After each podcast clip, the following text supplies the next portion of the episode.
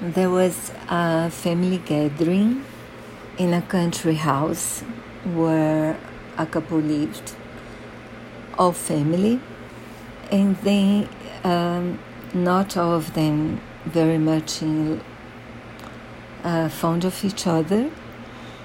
And Poirot lives in a house nearby.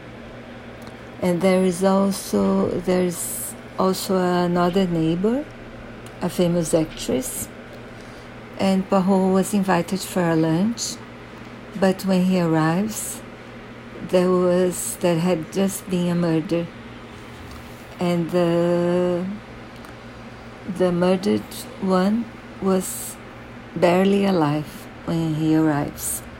So he listens to his last words words. And this is a, maybe the more romantic of her of Poirot's movies, um, movies, Poirot's books, and it's a good one.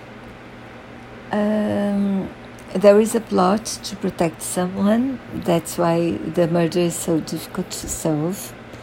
And this, I didn't like that much, this motive. I didn't think it was convincing enough. But I do like the book, the book, the characters. I think you like them too.